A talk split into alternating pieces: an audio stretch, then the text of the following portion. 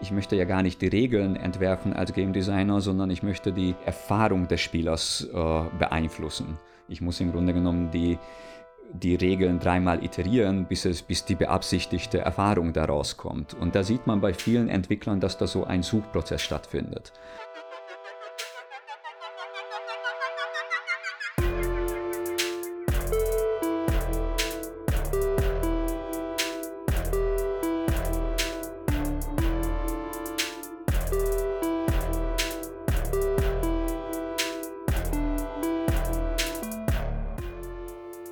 Manchmal könnte man fast glauben, Videospiele erscheinen einfach auf magische Weise in den Download-Shops unserer Wahl. Als würde alles mit der Ankündigung des Release-Datums und dem ersten Trailer anfangen und das fertige Spiel setzt sich dann schon irgendwie aus Programmcode und Grafikassets zusammen. Trends wie Crowdfunding oder Early Access haben sicher etwas mehr Transparenz in die Spieleentwicklung gebracht und uns, den Spielerinnen und Spielern, einen Eindruck davon gegeben, was hinter den Kulissen eigentlich so alles passiert. Aber so ein richtig tiefer Blick in die kreativen Köpfe hinein ist noch immer eher schwierig. Und damit willkommen zurück bei Hinter den Pixeln. Mein Name ist Daniel Ziegner und in dieser Staffel machen wir alles ein bisschen anders und widmen uns einer ganz großen Frage. Was passiert eigentlich mit einem Videospiel zwischen der ersten Idee und der Veröffentlichung? Im Detail haben wir uns das ja schon in den letzten Folgen angeschaut, wie das Sounddesign zum Beispiel funktioniert oder wie eine Übersetzung entsteht.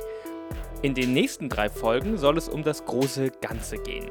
Wann ist ein Spiel so fertig, dass jemand in besagtem Download-Shop auf Publish klicken kann? Und woher weiß man, ob das eigene Spiel auch wirklich Spaß macht? Dafür habe ich wieder mit Entwicklerinnen und Entwicklern gesprochen, von Indie bis AAA, die uns einen Einblick in diese Prozesse hinter den Pixeln geben. In dieser Folge fangen wir erst einmal ganz, ganz vorne an, noch bevor die erste Zeile Code geschrieben ist, bei der großen künstlerischen Vision. Denn, so viel kann ich schon verraten, diese Ausgangsidee hat manchmal nur noch ganz wenig mit dem fertigen Spiel zu tun. Videospielentwicklung ist eine Frage guter Planung, aber ganz egal, wie gut man plant, ob eine gute Idee sich auch gut spielt, das findet man manchmal erst viel später heraus. Und einen ganz tiefen Einblick in diesen Prozess, wie sich eine Idee verändert, habe ich letzten April in Berlin bekommen.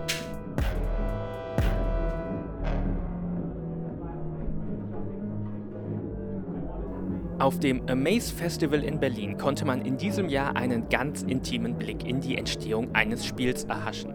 Wer sich im ehemaligen Sport- und Erholungszentrum der DDR an den Besucherinnen und Besuchern vorbeidrängelte, die mit Bier in der Hand zwischen Party und interaktiver Kunstgalerie hin und her pendelten, konnte in der hintersten Ecke eine feine kleine Ausstellung entdecken.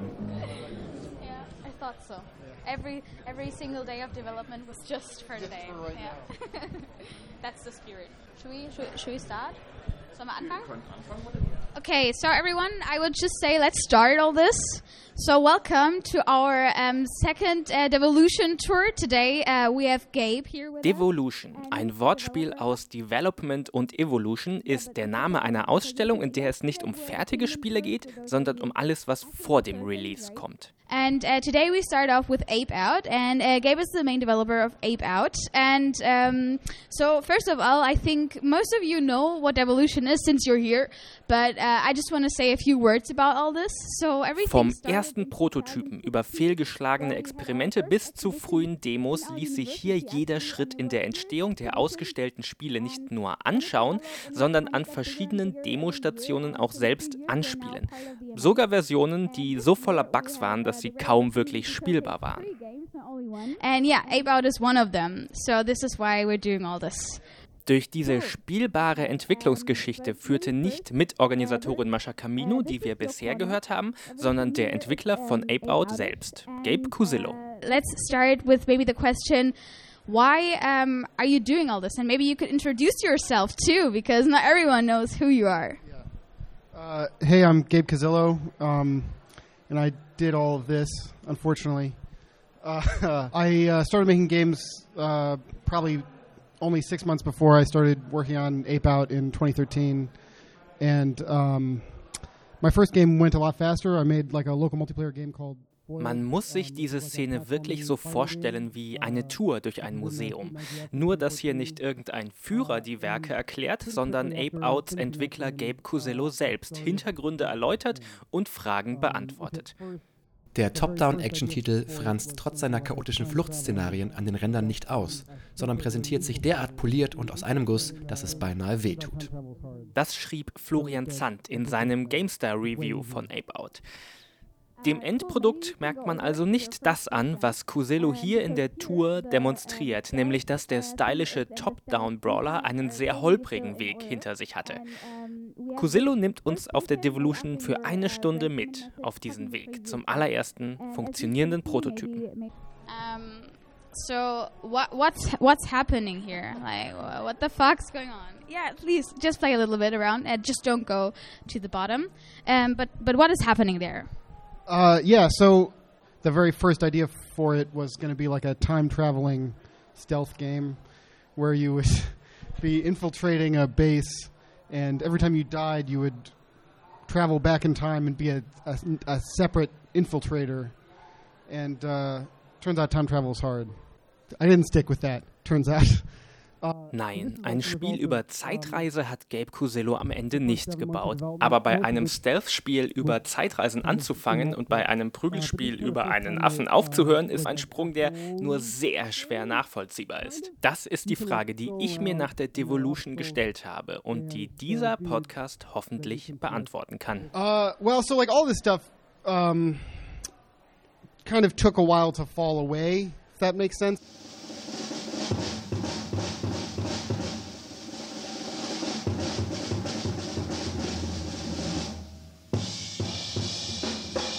Antwort auf die Frage, wie ein Spiel bei A anfangen und bei C enden kann, hat viel mit Jazz zu tun, mit Improvisation. Also merken, denn auf das Thema kommen wir später nochmal zurück.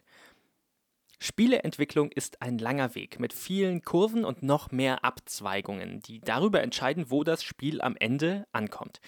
Ob es gut oder schlecht wird, ob es überhaupt fertig wird und wenn ja, ob es dann überhaupt noch in dem Genre angesiedelt ist, dem die ursprüngliche Idee zugehörte. Falls ihr euch jetzt denkt, klar, das ist vielleicht bei einem kleinen Indie-Game so, hilft eine kurze Recherche nach sogenannten Design-Dokumenten bekannter Spiele weiter. Von diesen Dokumenten, die die Ausgangsidee eines Spiels beschreiben, lassen sich nämlich einige online finden. Der erste getextete Entwurf von Diablo aus dem Jahr 1994 etwa. Schon im ersten Absatz über das Game Design steht dort, dass das Spiel rundenbasiert sein soll. Ein merkwürdiger Gedanke. Immerhin hat Diablo ja gerade mit seinen Echtzeitkämpfen das Action-Rollenspiel-Genre so sehr geprägt. Das britische Studio DMA begann 1995 mit der Arbeit an einem Projekt namens Race and Chase, ein Multiplayer-Spiel, in dem Cops und Gangster sich Rennen durch eine Stadt liefern. Daraus sollte später einmal das erste GTA werden, mit einem deutlich stärkeren Fokus auf Singleplayer-Missionen und gar keinen spielbaren Cops. Und in der ersten Idee für Bioshock spielte ein komplexes Waffencrafting-System eine zentrale Rolle, von dem im fertigen Spiel nur noch ein paar mickrige Upgrades übrig geblieben sind. Da passt die Geschichte vom Spiel über einen zeitreisenden Geheimagenten, das später zum Jazz-Musikvideo über einen amoklaufenden Affen wurde, genauso ins Bild. Das Entscheidende scheint also nicht zu sein, welche Ideen man in der Planung umsetzen kann, sondern welche man überhaupt umsetzen sollte. I'm going to answer the question now. Okay. Um, it was a slow evolution. It was, uh, or devolution, of removing the stealth elements and moving it closer to being an action game. Uh, but I think the definitive moment almost, it was kind of like moving in that direction. But in those early prototypes, there was a vision cone uh, around the player where you could only see 120 degrees in front of your face. So you had to constantly be looking around and moving the right stick to look around. Die zentrale Spielmechanik der frühesten Version von Ape Out war das Sichtfeld des Spielers, in etwa so wie das Sichtfeld der Wachen in Metal Gear Solid. And there was like a day, I took it to a playtest, and I was watching people play, and I was just like, I don't know about this cone. Would this still be, because it, it was very radical. It was a radical idea to me to get rid of the cone, because it felt like the cone was the core identity of the game for a while. It's like I was making a game about a cone. So to take out the cone, it's like what are you left with at that point? Mit der Zeit bekam Cusillo Zweifel an dieser Mechanik. Allerdings hing zu diesem Zeitpunkt das gesamte Spiel eben an dieser Mechanik, an dem eingeschränkten Sichtfeld. Was würde passieren, wenn er diese Mechanik entfernen würde? Like I was betting a lot on this cone, um, but I think it was when I removed the cone that uh, it moved in a fundamental way from being a stealth game to an action game, and all the rest of the changes kind of were secondary, both before and after the cone removal. Did it at, at some point feel like, when you look back, like you were, like it were two different games you were working on, or was it always? I don't know. Kind of, yeah. I think I was working on a game that was about a cone and paranoia.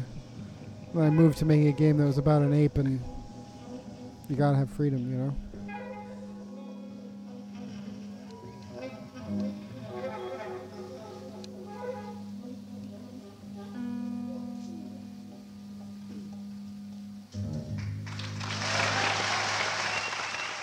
It's uh, it's interesting. It's like a it's like a big part of my life, you know, for a long time, and it's you know very personal and very uh, hard to. I think it's hard to communicate exactly. Like your, your thought? Yeah, well, I mean, it's just like it's hard to communicate what the stages of the game were because they weren't just. It wasn't just what the game was. It was like my whole life was wrapped up in the state of the game at different times, and communicating that is, I think, kind of impossible. And so, like communicating the true meaning and like all the things I had in my head and all the plans that I had at any given time and what I was struggling with, both in the game and in my life, is something that uh, I think is an impossible task. So, I mean, I think people are seeing like this weird surface fossil, like this remnant of this very particular time in my life or these different times in my life. And it's a it's a weird feeling to like to show people this fossil and try to articulate what it means because I don't really fully understand what it means, you know. Die Devolution ist nicht nur für Besucher wie mich interessant, sie zwingt auch die Entwickler, die dort ausstellen, zu einer neuen Perspektive auf ihre eigene Arbeit. Eine Perspektive, die bis dahin eher intuitiv zu sein scheint, statt nach genialen Vorabplänen genau ausgearbeitet. Um diesen Prozess noch besser verstehen zu können, habe ich mit jemandem gesprochen, der einen anderen Blick auf die Spieleentwicklung hat, dem Veranstalter der Devolution selbst. Mein Name ist Chongor Baranyai und ich bin ein Game Design Akademiker. Professor Chongor Baranyai leitet den Studiengang für Game Design an der University of Applied Sciences Europe in Berlin. Ich ähm, habe eigentlich 10, 15 Jahre als Game Designer gearbeitet und bin dann langsam ähm, in eine Professur für Game Design reingerutscht. Das passt ja auch zum Thema der Folge. Bei einer Sache anfangen und woanders landen. 2015 entstand die erste Devolution, damals noch in den Räumen der Universität, die damals noch BTK hieß. Damals führten die Entwickler von The Curious Expedition durch ihren Entwicklungsprozess und beantworteten Fragen der Studierenden. Ria Gemili, den ihr im Podcast über Procedural Generation vielleicht schon gehört habt, und Johannes Christmann, den ihr in der nächsten Folge noch hören werdet, waren nur die ersten von mittlerweile zahlreichen Entwicklern, die für die Devolution ihre geheimen Entwicklungstagebücher öffneten. Darunter waren inzwischen etwa schon der Shooter Superhot oder das Strategiespiel Kingdom. Devolution ist ein Projekt, wo es eigentlich darum geht, diesen Spieleprozess zu untersuchen im weitesten Sinne. Einmal, und das ist natürlich irgendwie der ähm, nach außen hier sichtbarste Teil, sind die Ausstellungen und dadurch eben so ein bisschen sowohl selber darüber nachdenken, wie dieser Prozess sozusagen äh, ähm, vorangeschritten ist und auf der anderen Seite natürlich auch so die Besucher dazu motivieren wollen, irgendwie ein bisschen darüber nachzudenken. Auf der anderen Seite ist es halt auch, äh, wir haben noch so ein paar andere wir denken ganz viel über Archivierung nach, äh, wie wir selber irgendwie ähm, eben die Prozesse irgendwie archivieren könnten, weil das eben noch sehr wenig gemacht wird. Wir haben jetzt ähm, beim letzten Amaze auch nochmal so eine theoretische Reflexion darüber angefangen, eben durch, ein, äh, durch die Organisierung eines kleinen Summits. Und ähm, das ist Devolution-Projekt ist im Grunde genommen auch ein Projekt, was in meinen Augen auch so vor sich hin wuchert, mit der Vision eigentlich diesen Prozess zu untersuchen.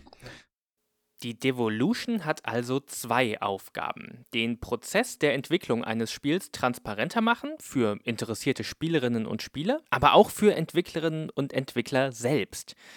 Es geht bei der Betrachtung, wie genau andere Leute ihre Spiele machen, darum, etwas über den ganzen Prozess der Spieleentwicklung zu lernen. Und letztendlich darüber, was gutes Game Design ausmacht. Hm, jetzt ist, äh, also Game Design ist so ein Wort, das Schwammig. sehr, sehr, genau, es wird sehr viel benutzt. Aber was ist Game Design? Was steckt hinter dem Begriff?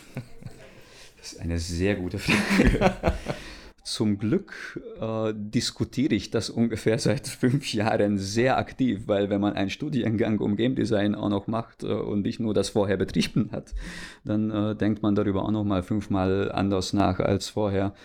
Ähm, Game Design beschäftigt sich im Grunde genommen mit dem ähm, mit der Konzeption im weitesten Sinne von Spielen, äh, mit den Spielregeln, mit der Vision, äh, mit dem und mit allen Aspekten, die eigentlich dazugehören. Ähm, also im Grunde genommen äh, umfasst es zwangsweise ein Wissen über alle Bereiche der Spieleentwicklung und man versucht so ein bisschen planerisch mit einer Vision ranzugehen und natürlich irgendwie dafür zu sorgen, dass am Ende diese Vision auch irgendwie im Spiel drin ist.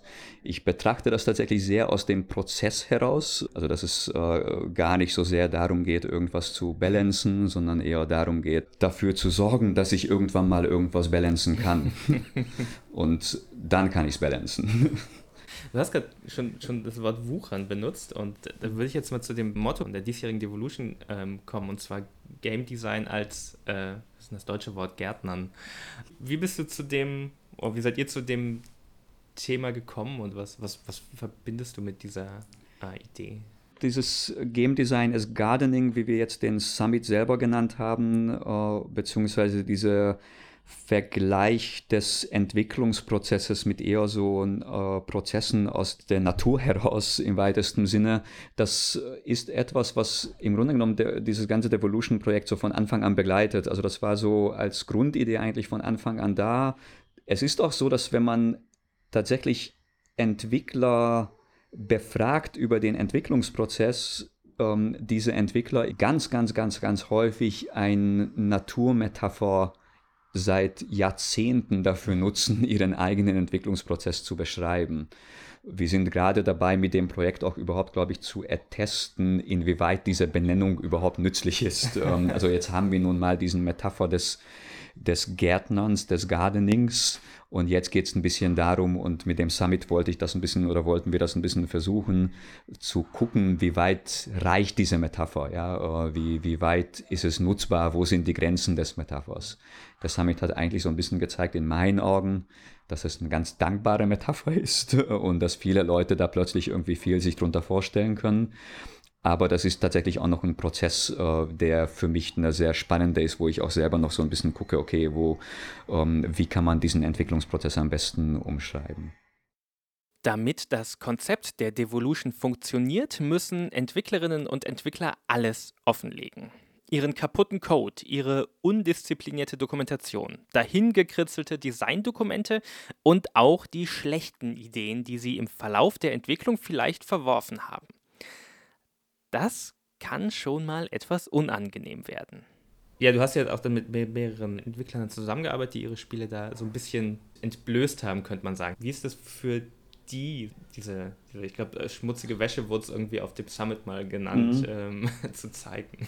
Also natürlich die Entwickler, also es ist eine wahnsinnig interessante Zusammenarbeit mit den Entwicklern eigentlich jedes Mal, weil ähm, ich im, oder wir im Grunde genommen immer ein sehr also das ist ein sehr langsamer mit Kennenlernprozess, der dann irgendwann mal in diese Ausstellung mündet. Und ähm, ich habe festgestellt, dass Entwickler da wahnsinnig unterschiedlich bereits auf die Anfrage reagieren. Also es gibt durchaus diejenigen, die das einfach tatsächlich ablehnen und sagen, nee, das ist, das kommt für uns nicht in Frage. Und ähm, es gibt eine ganze Menge, die wiederum sofort zusagen. Und dann gibt es natürlich diejenigen, bei denen ich das Gefühl habe, dass da so eine langsame Bearbeitung durchaus zu ein Ergebnis führt, aber die nicht jetzt sofort zusagen würden, sondern tatsächlich, wo, wo man irgendwie so eine Art von persönliche Beziehung mit den Leuten eingehen muss und die dann so ein bisschen kitzelt und guckt irgendwie, dass die das irgendwie offenlegen. Wobei es natürlich äh, mir ganz wichtig ist zu sagen, also ich ähm, versuche da niemanden gegen den eigenen Willen dazu zu zwingen, da etwas offenzulegen. Ähm, aber das ist, finde ich, ein sehr spannender Prozess irgendwie, wie sie auch damit selber ähm, um, umgehen. Genau das ist ein Eindruck, den auch ich in der Vergangenheit schon gewonnen habe. Viele Entwicklerinnen und Entwickler, mit denen ich spreche, können selbst manchmal nicht ganz genau in Worte fassen, wie sie eigentlich die Idee aus ihrem Kopf in ein Spiel umsetzen. Sie kennen ihr Handwerk, sicherlich. Aber dieses etwas abstrakte Konzept des Game Designs und was eine gute Spielidee ausmacht, das ist ja nochmal eine etwas andere Sache. Hast du aus den fünf Ausstellungen und äh, acht Spiele. Mhm. Ähm, hast du da schon so, so ganz grobe äh, Erkenntnisse aus der unterschiedlichen Art, wie ja. die äh, Entwickler damit, damit ähm, umgehen mit der Durchaus. Also das, wie gesagt, das Projekt ist in meinen Augen sehr wirklich so ein Projekt, wo es darum geht, dass wir auch eigentlich, ja, äh, wir als Organisatoren irgendwie ähm, sehr viel aus diesen Prozessen lernen. Und ja klar, es gibt durchaus so ein paar Muster, die, äh, die sich gezeigt haben, die finde ich wahnsinnig spannend sind, wo man so ein bisschen merkt, dass die Entwickler schon eine starke Idee davon haben, wie das Spiel am Ende aussehen soll, aber dieses Gefühl, also das, das ist eine, eher ein Bauchgefühl bei Leuten oder sowas, ja, wo man das Gefühl hat, eigentlich so aus dem Bauch heraus wissen die es haargenau, aber die müssen noch eine Weile danach suchen, bis sie das so gefunden haben in der Interaktion. Intuitiv wissen die, was die suchen. Also das ist, die haben trotzdem ein ganz, ganz starkes Gefühl, glaube ich, dafür irgendwie, was soll das sein, aber das ist sehr schwierig, das genau zu treffen. Und das ist ein Muster, den es bei verschiedenen Spielen gibt. Also jetzt in der letzten Ausstellung ganz, ganz stark zum Beispiel bei, bei Ape zu sehen, wo das im Grunde genommen sehr ähnlich ist. Irgendwie, dass auch da am Anfang Versionen gibt, wo man das Gefühl hat, dass da noch nicht so ganz klar ist, was ist hier die Vision, worum geht es in dem Spiel. Und plötzlich gibt es da die eine Version, wo man das Gefühl hat, jetzt hat er es. Und dann entwickelt sich das auch plötzlich in eine ganz andere Richtung weiter. Ab da geht es wirklich nur darum, das besser zu machen aber dann sucht man nicht mehr danach.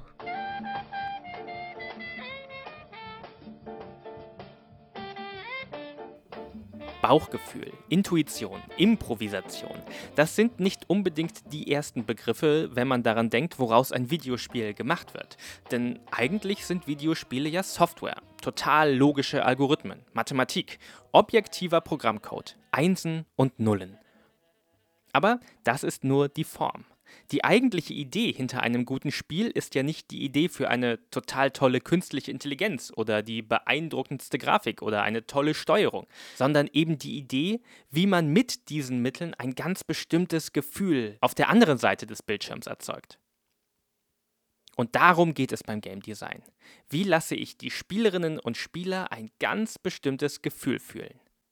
Wenn man etwa das Gefühl erzeugen will, eine coole Revolverheldin zu sein, dann sind vermutlich die Mittel eines Ego-Shooters angebracht, wie zum Beispiel in Call of Juarez, Gunslinger. Aber man kann dasselbe Gefühl mit einem Text-Adventure wie Even Cowgirls Bleed erzeugen. Nur ist der Weg dahin dann ein ganz anderer. Gabe Cusillo hat während der Entwicklung von Ape Out nicht nur nach der richtigen Spielmechanik gesucht, sondern auch nach diesem Gefühl, das er erzeugen will.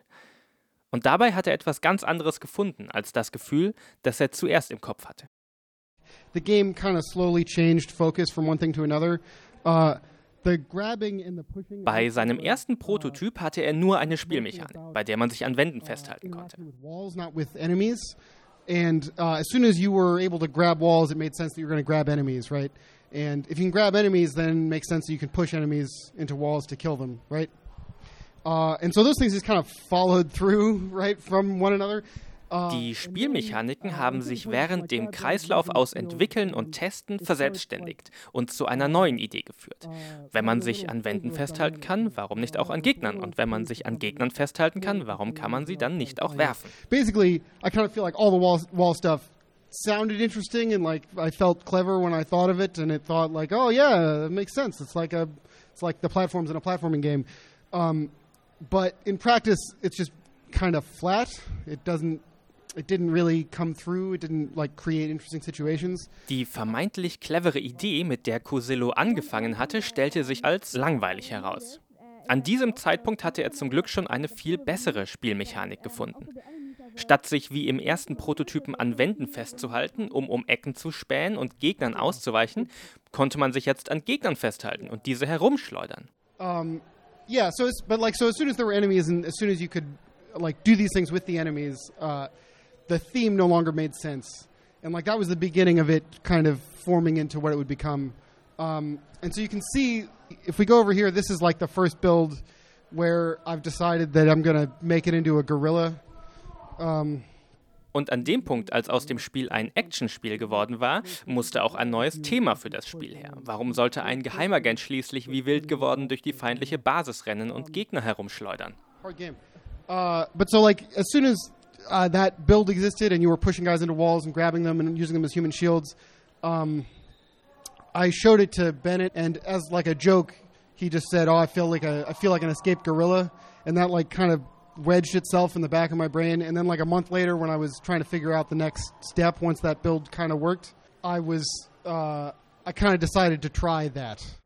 Der geflüchtete Gorilla, die Idee im Kern des Spiels, das sogar genau danach benannt ist, Ape Out, war kein lang geplanter Geniestreich, sondern ein Zufall. Bennett Foddy, ein Freund von Cosillo, der mit ihm an dem Spiel arbeitete, ließ die Idee einfach so beiläufig fallen. Und das war wirklich der Moment, in dem das Spiel, die Mechanik und die Idee zusammenkamen. Um, and then the basically between this build and the next build, uh, the game came together. Uh, as soon as you can see over here, the ape now looks like more or less how he does in the final game. And so, like, that's when I started looking at all of this art that was um, based around these very strong and striking silhouettes. So, a lot of like Ollie Moss posters and Saul Bass posters.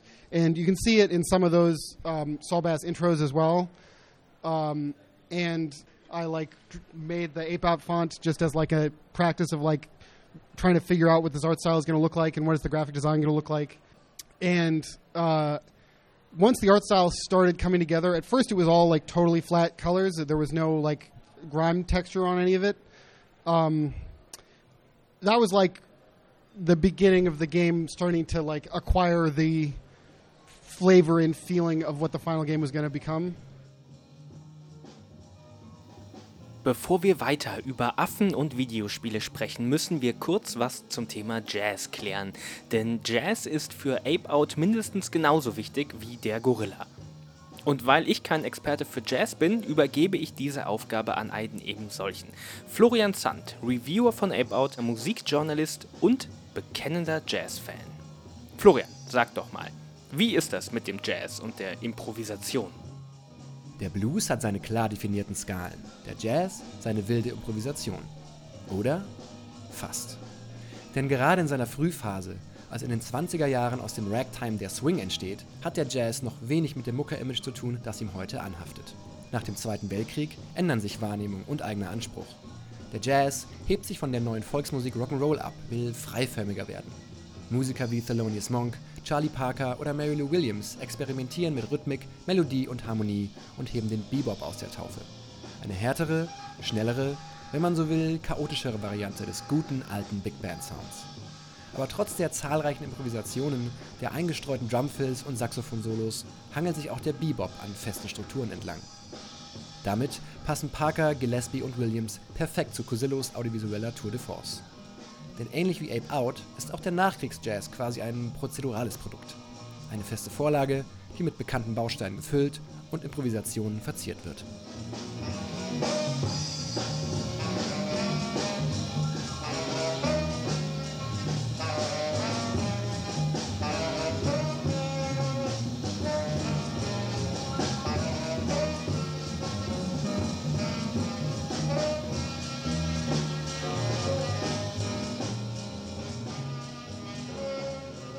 Der Ausstellung sprach ich noch weiter mit Gabe und sprach ihn auch genau darauf an.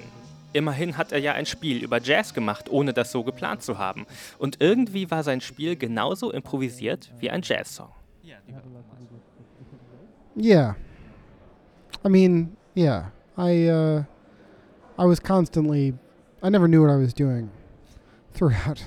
It was, um, uh, it wasn't until very late in development that it, uh, any any semblance of a plan existed, and um, I guess that that is improvisational. I'm going to say it's an improvisational development. That's one way to put it, at least. Während der Tour benutzte Cosillo einen Vergleich, den ich schon öfters gehört habe. Er beschrieb die Suche nach dem Spaß in seinem Spiel als so ein Stolpern durch die Wüste und das Ende dieser Suche als ein fast schon zufälliges Finden. Auf der Suche nach etwas, von dem man gar nicht genau weiß, was man eigentlich sucht. Um, I think it changed. Uh, at the beginning, I didn't know. There was some point where it clicked over from being a nebulous idea, and um, I think me not really liking the game or where it was going, and I just kind of kept noodling on it during that whole period. But I, I had like ideas in my head about making a game that was like more about paranoia. Like paranoia was going to be like the core emotional experience of that early stealth prototype. And I felt like it felt like something that I could do and something that I could see in my head and like I had a sense of what the emotional core of the game was going to be, but I just don't think I was super into it. And I think when it started coming together and I found the song You've Got to Have Freedom, uh, that became the emotional core of the game. And that was something that I loved and I felt like was a thing I really wanted to make to try to uh, communicate the way that I felt when I listened to that. Um, and all of my steps at that point forward were kind of based around that feeling. Um, so, yeah, th- that was the, I don't know. What was the question? You've Got to Have Freedom ist einer der Songs, den ihr vorhin schon gehört habt. Das viertelstündige Stück des Saxophonisten Pharaoh Sanders ist auf viele Arten das Herzstück von Ape Out. Es beschreibt schon im Titel das Ziel des Spiels. Du bist ein Affe, der aus der Gefangenschaft ausbricht. Und gleichzeitig klingt der Song so chaotisch und wild, wie sich die Action im Spiel anfühlt. Und die selbst wiederum mit einem Jazz-Schlagzeug vertont ist. All diese Teile, die so beschrieben total offensichtlich klingen, fanden nur im Verlauf einer monate- und jahrelangen Entwicklung zusammen. Im Fall von Ape Out scheint die Entwicklung für Gabe Cusillo also eher ein Lernprozess als das Umsetzen einer Vision gewesen zu sein. So wie die Devolution ein Lernprozess für andere Game Designer sein soll. Im Grunde genommen ja, das ist genau die Idee. Also ich kann es eben, also ich, ich ähm, kann mich langsam rantasten, dass das, was ich da tue, was ich designe, was ich entwerfe, ähm, im Grunde genommen das macht, was ich als große Vision habe. Deswegen ist, glaube ich, diese Visionierung im Grunde genommen im Games-Bereich, im Spieledesign-Bereich ein sehr, sehr wichtiges Ding, ähm, weil weil ich eben nicht im Detail sozusagen sagen kann, was wird das Endprodukt sein, aber ich muss trotzdem ein starkes Gefühl, eine starke Vision für etwas haben, was am Ende dabei rauskommt. Das ist vielleicht einer der Vorteile, die ein Indie-Entwickler wie Cosillo hat. Er konnte sich erlauben, diese Vision wirklich lange zu suchen, weil er das Spiel nebenbei während seines Studiums an der NYU fertigstellte. Im Grunde genommen gibt es in vielen Entwicklungsprozessen so verschiedene Phasen.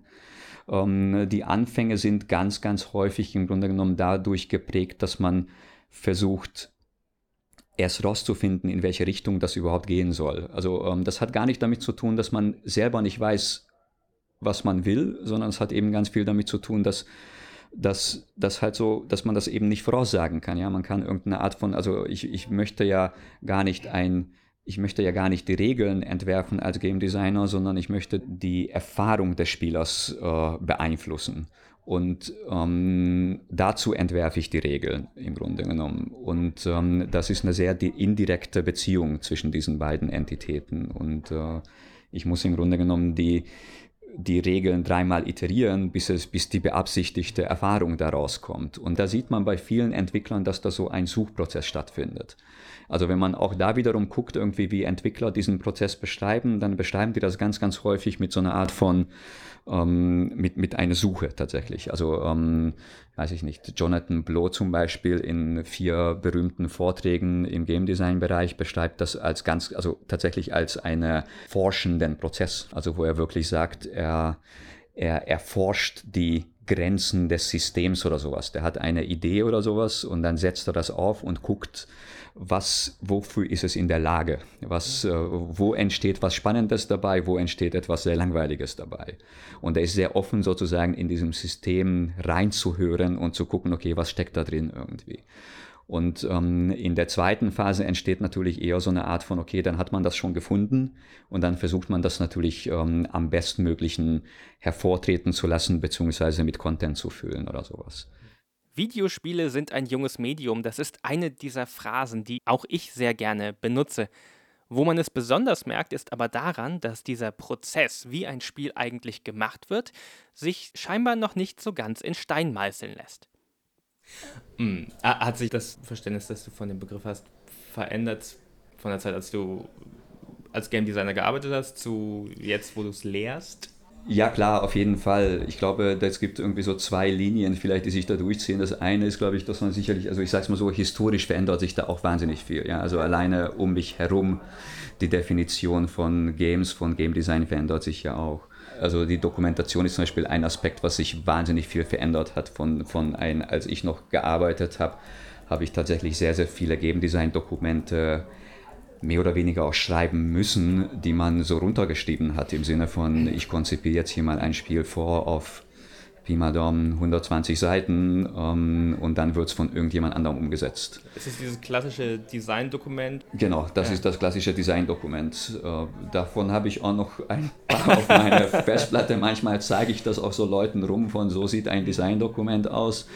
Aber im Grunde genommen wird das soweit ich das sehe, heute eigentlich nicht mehr so gehandhabt, ähm, weil das Designdokument im Grunde genommen in dem Moment, wo ich anfange, das Spiel zu designen, auch schon bereits tot und vorbei ist und man nicht mehr nachgucken kann, weil weil, äh, weil ein Designprozess eben sehr fließend dahin läuft und ähm, da sind einfach so viele Faktoren, die sich, ähm, die, die anders sein können als geplant nicht, weil man schlecht plant, sondern weil das nun mal die Games-Entwicklung selber so vorgibt, ähm, dass ich eigentlich nichts vordesignen kann, sondern jetzt ist man dazu übergegangen, im Grunde genommen so kleinere Schritte vorzudesignen.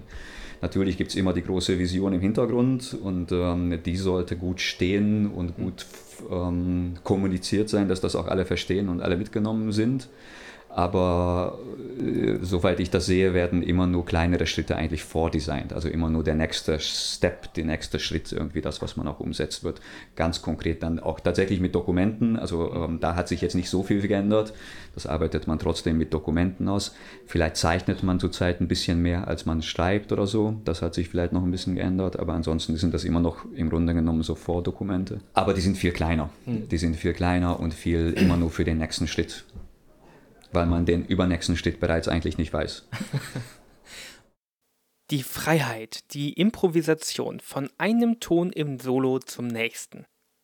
Es ist faszinierend, wie viele Designerinnen und Designer den Weg zum fertigen Spiel, zur Umsetzung einer kreativen Vision als eine Suche beschreiben. Eine Suche, bei der man nie genau weiß, wohin der nächste Schritt einen führt.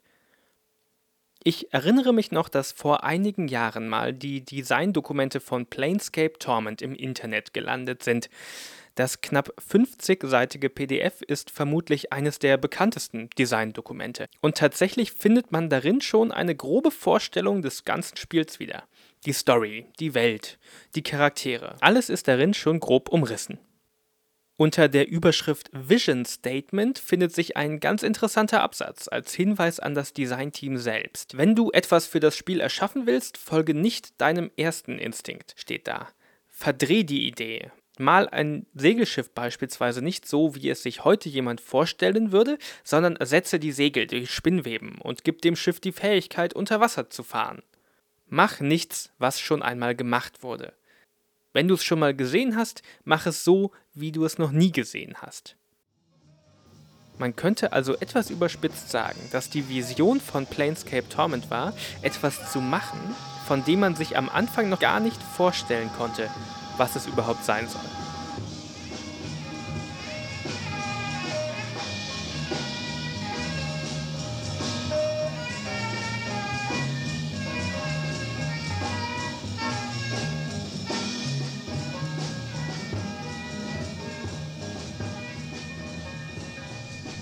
Cool. And now you're you're done. You released your game, and do you feel like do you feel like you're done? Do you feel like you still sometimes want to go back to the computer and be like, ah, I, I'm just gonna fix something. I'm just gonna implement something new. Do you do you still have ideas you want to see in your game, or do you really want to lean back a little now and, and be done with that game, not to see it for a few weeks and um, yeah, just just chill? Yeah, yeah, I'm definitely in the chill stage. I definitely like I just play. I just binged Sekiro. Like I played all of Sekiro in like a week, uh, and having like not had time to play anything for like four months or something. Um, and yeah, at this point, it's like I feel like for like a long time I was in a state where I was like I didn't want to uh, fail to do this thing justice because I felt like there was something really um, interesting and beautiful and new about what this game is. Uh, and I didn't want to have the feeling of having released it knowing that I should have put like six more months into it or whatever. And uh, I am at a stage now where like we're, I guess, uh, we're about a like five weeks out from re- from the release at this point.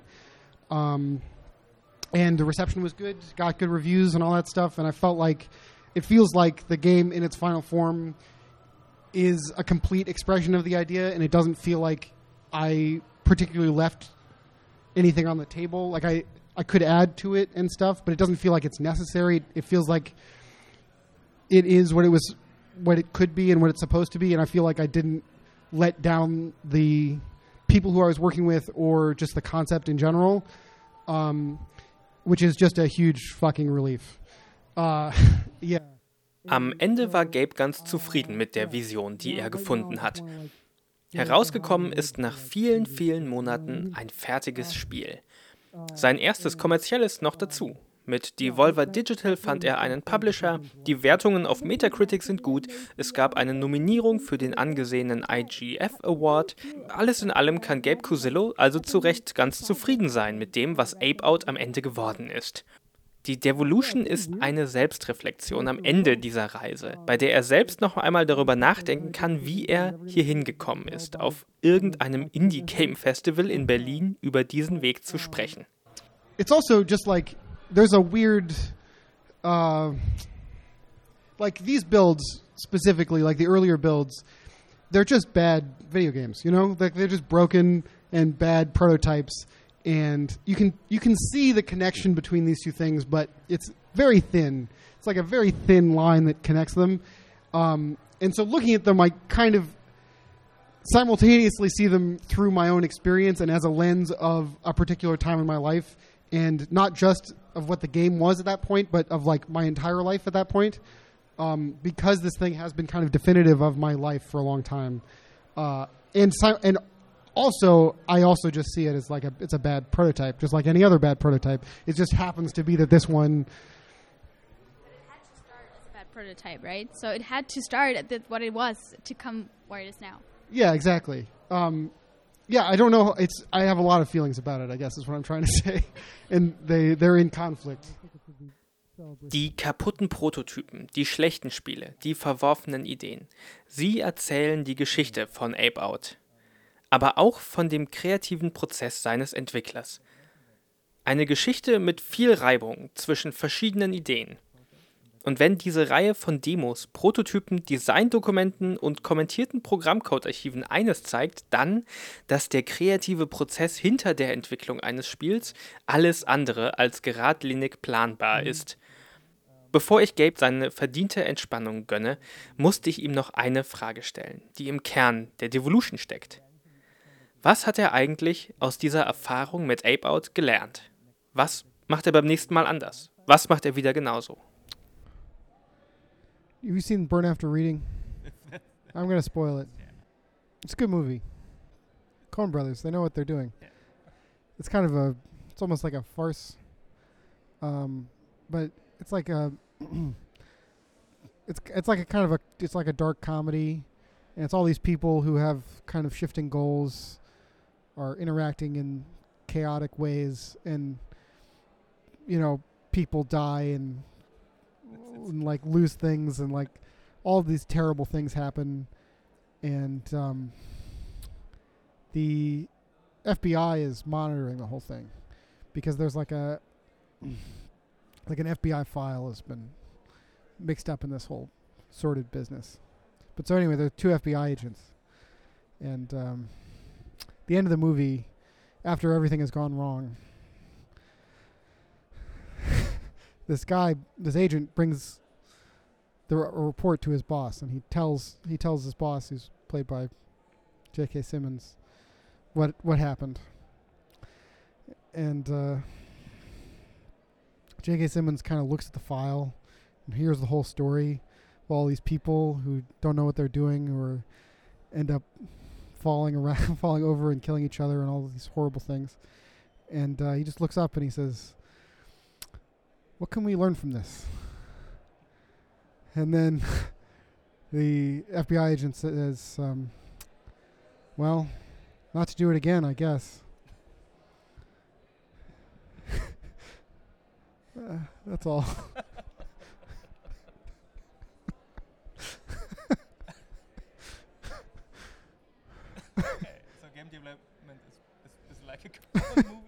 Yeah, I think so. yeah, yeah, more or less. Die Spieleentwicklung ist wie ein Film der Coen-Brüder.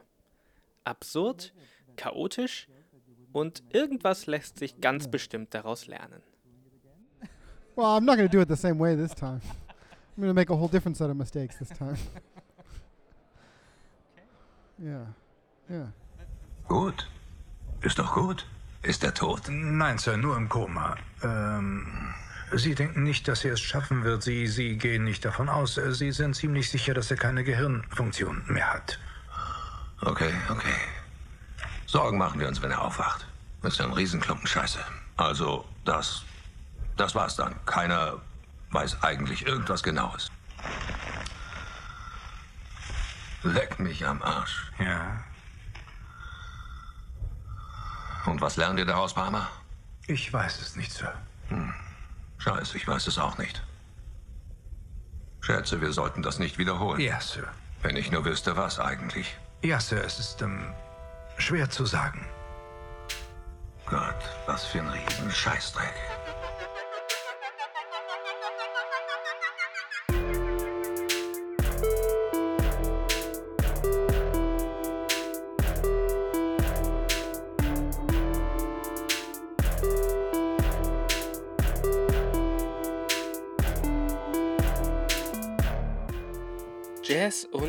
und Spieleentwicklung. Dass ich diese beiden Themen nochmal in einen Podcast bekomme, hätte ich ähm, auch nicht wirklich gedacht. Ich gehe an diesen Podcast ja aber ganz ähnlich ran wie die Designerinnen und Designer auf der Devolution an die Entwicklung ihrer Spieldesigns. Ich überlege mir ein grobes Thema, eine Fragestellung, quasi die Vision der Folge und dann führe ich die ganzen Interviews. Und meistens gehen die dann in eine ganz andere Richtung, als ich am Anfang hätte planen können. Und dann sitze ich da mit diesen ganzen Tonspuren, mit diesen interessanten Gesprächen vor meinem Computer und höre nochmal rein und lese meine Notizen. Und irgendwann finde ich dann diesen roten Faden, der alles verbindet, diese neue Vision. Vielleicht, vielleicht ist auch das Podcast machen wie Jazz. Man muss auf seine Mitmusiker hören und auf sein Bauchgefühl. Und dann findet man irgendwo dazwischen die fertige Folge. Okay, be bevor ich jetzt hier zu verkopft vor mich hin schwurbel, ähm, wie immer der Aufruf an euch, wenn ihr Fragen und Anmerkungen zum Thema des Podcasts habt, dann freue ich mich wie immer über Feedback, sei es als Text, als Kommentar auf gamestar.de oder als Audiokommentar. Lasst euren Gedanken einfach über die Sprachmemo-App eures Smartphones freien Lauf und schickt die Datei dann per E-Mail mit dem Betreff Podcast an brief.gamestar.de. Dahin könnt ihr auch schon mal Fragen für die nächste Staffel schicken. In der soll es nämlich ganz um das Thema Storytelling in Spielen gehen. Dialoge und Geschichten, Gefühle und Atmosphäre, Worldbuilding und Lore. Schickt mir eure Fragen und vielleicht kann ich sie dann direkt schon an die Entwicklerinnen und Entwickler weiterreichen. Die Musik, die ihr in dieser Folge gehört habt, war von Pharaoh Sanders, dem Musiker, der Gabe Cusillo so sehr inspiriert hat. Das Intro ist nach wie vor Fireheart von J1 Star. Hinter den Pixeln wurde geschrieben und produziert von mir, Daniel Ziegner. Danke an Florian Zandt für den kleinen Einspieler über die Geschichte der Jazz-Improvisation und an euch, diesen Podcast hören und möglich machen. Wir begeben uns in zwei Wochen auf den nächsten Teil dieser Expedition in die Welt der Spieleentwicklung. Da habe ich mit zwei Indie-Teams darüber gesprochen, was man eigentlich macht, wenn die Vision zwar da ist, aber irgendwie einfach kein richtiges Spiel aus diesen Ideen werden will. Bis dahin, wir hören.